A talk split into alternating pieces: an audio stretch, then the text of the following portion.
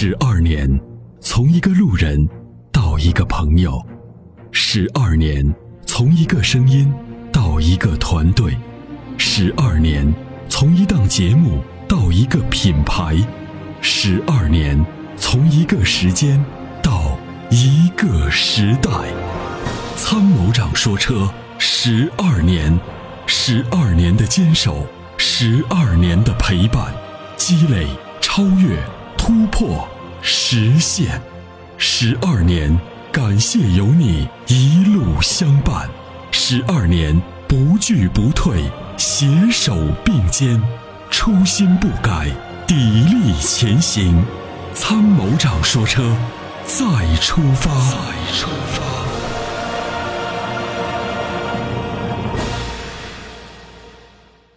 你好，哎，参谋长你好，哎哎，你好，哎，参谋长好，嗯，然后那个，哎呀，好不容易打进来，我第一次打进来，哎，这边是一个上海上海地区的一个听众，哦，你是我们上海的听众，您说，对，在喜马拉雅心情上听咱的节目，嗯，然后最近一直在听，然后我最近有一个购车计划，嗯，呃，说，现在是自己租车来开，呃，现在租的是 K 三呃那个三零八开，三零八，然后对我预算呢也就十多万出个头，十多万出个头。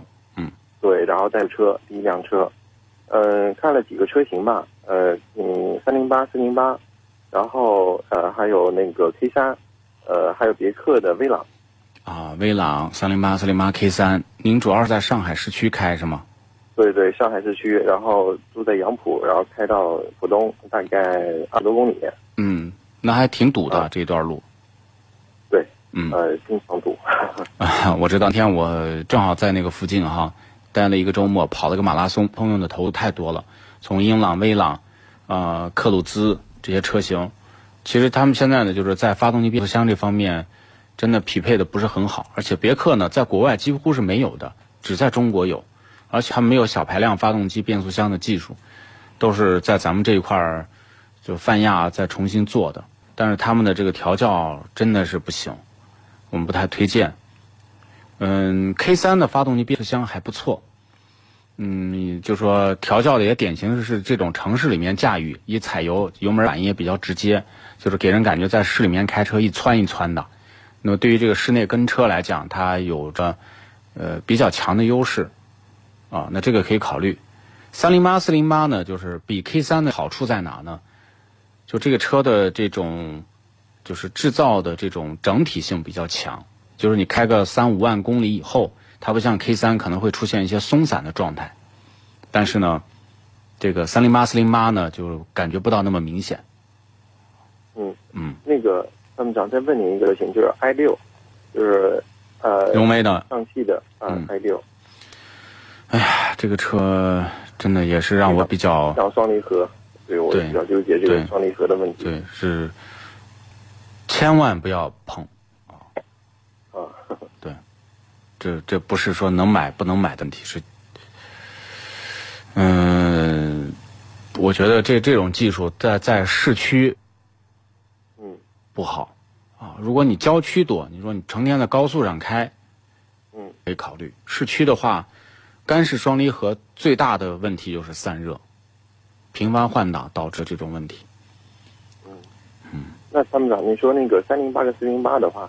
呃，这两款车，三零八好还是四零八？四零八我看它那个中配有一个是自动自动豪华版，对，然后预算我也能拿下来。然后当然了，啊三零八可能更更便宜一点。就是说，您您觉得如果四零八还是三零八，对增加？四零八呢，就是空间再宽敞一点。你觉得这个空间你一个人要用的多，你就买三零八。嗯。啊，买三零八一点六的六 AT，嗯，就可以了，油耗啊各方面就差不多。嗯。买自吸的，厂里面一定是要买自吸和 AT 的。自吸 AT 啊，对。我现在开的就是呃一点六的加六 AT，呃中段因为有的时候会上高架嘛，呃中段开到八，开到四十六十五十多，就是没有力，踩了好久才能上。你现在开的什么车？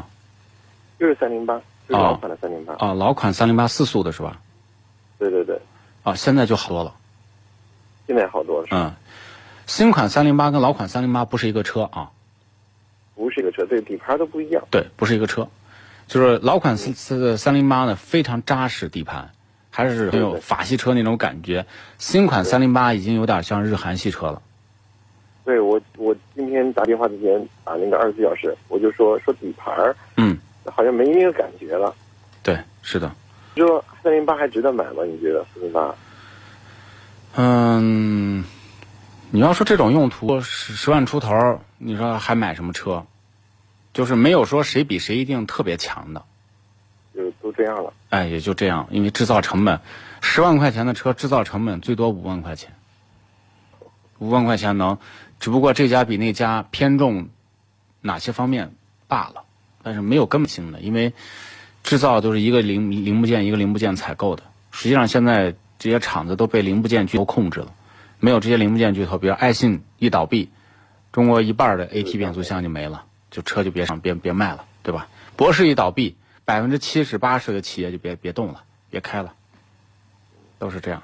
所以就是看风格吧。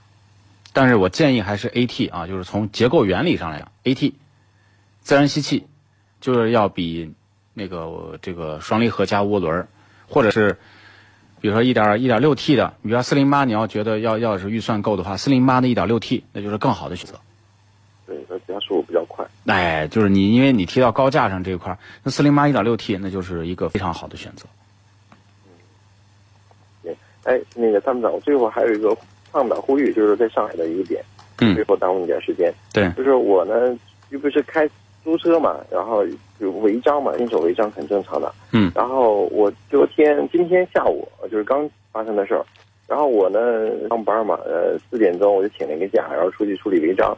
嗯，四点半到那个违章的点，然后呢，上海呢是规定说是五点钟才下班。对，但是我到了四点半去的时候，人家说号没了，不干了。嗯。就是就是为由，然后完了我就没处理了，然后去协商，人家也不理，然后他态度很坚决。对，但是我有一个，我因为我自己开公司嘛，然后那上海的那个工商行政部门就很好，说了五点下班，五点去了还有票还有号。对，呃，然后人家自觉加班，然后把事情处理完。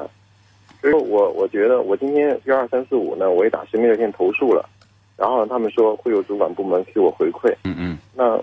我我参谋长，我想听你建议。我觉得这是我们正常对吧？作为普罗大众应该享受的一个基础的一个服务吧。那当然了，必须的呀。对对对，说了五点嘛，那就五点，不然就说点嘛，对吧？是，这个东西呢，就是你可以因为说你的业务流程出现一些问题，导致这个业务没有办法进行，你可以给人解释。但你不能说我这个工作做完了，我三点钟就下班，那不是这样的。你这个国家的这个部门是为人民群众服务的。对吧？你必须按照这个相关的规定来，啊，这个你的要求就是说合理的，你可以向主管上级主管部门来投诉的，这是你的公民权利啊。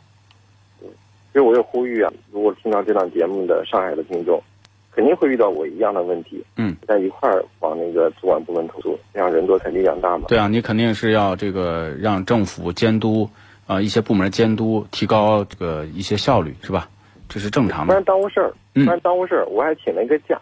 然后再过去处理。你说你一句话说不处理了，那我这个时间不都都白费了？是的，我理解理解。